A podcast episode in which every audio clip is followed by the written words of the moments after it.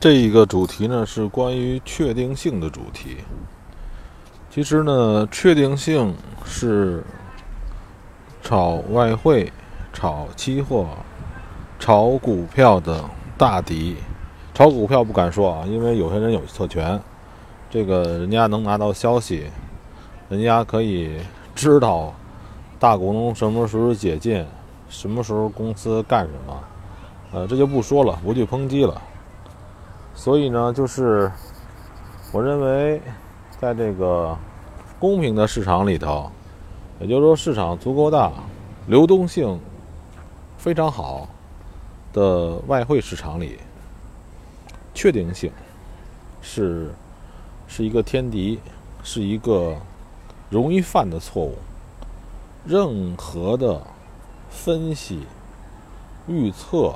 还有高手的建议啊，什么或者通过基本面儿分析过来的，比如说什么什么什么，美国说什么话了，英国说什么话了，哪块的什么东西减产了，是吧？呃，以这些任何的一个东西，市场之外的东西，当做用它当做一个依据，呃，来给市场增加确定性的办法，都是亏损的缘由。就是还是我在这个节目的第一章说的。实际上，你可以把外汇的市场想象成你通过电视来看外星的一个，就是看火星上的一个小虫的动作、的运动的变化，所以对它的变化一无所知，你对它的任何变化也手足无措，你任何的办法对它没有任何影响。呃，以这种旁观者的心态和实在的感觉，就真的真的，你的任何操作和任何动作对市场本身没有任何的影响。这个时候呢，才能明白我所说的这个确定性是什么意思。就是有的人依靠自己的技术，有的人依靠基本面，有的人依靠消息，还有各种各种确定性。一旦发生，就离亏损不远了。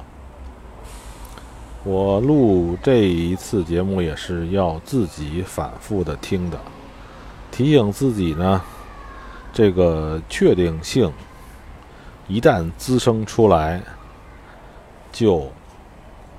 让自己迷瞎了眼睛，让自己丧失客观，让自己无法认识此时此刻的市场，而去用他的呃市场的历史或者自己对市场的未来的一个期望啊、梦想啊、想法呀。来臆断市场本身，这个都是不对的，也都是不可靠的。你可以去预测，可以去参考历史呢，去以一种惯性的态度去分析市场运动，但是呢，一定要记得这些东西都是不可靠的。OK，这一节。我要讲的，就是关于什么叫做不可靠，什么叫做确定性的一个章节。我现在是在路边散步，我忽然想，为什么很多人都交易不好呢？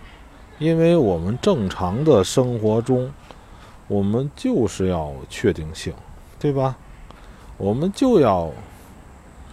早上七点起床，就要七点起床，我就要吃油条，是吧？蘸豆浆，再拌上臭豆腐，我就愿吃这个。这个就是一个确定性。你想吃，你基本上就可以吃到。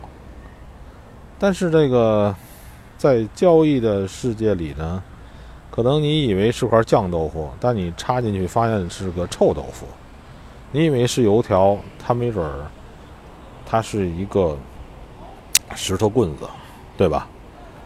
呃，所以呢，我也要提醒自己，上要这个放弃确定性。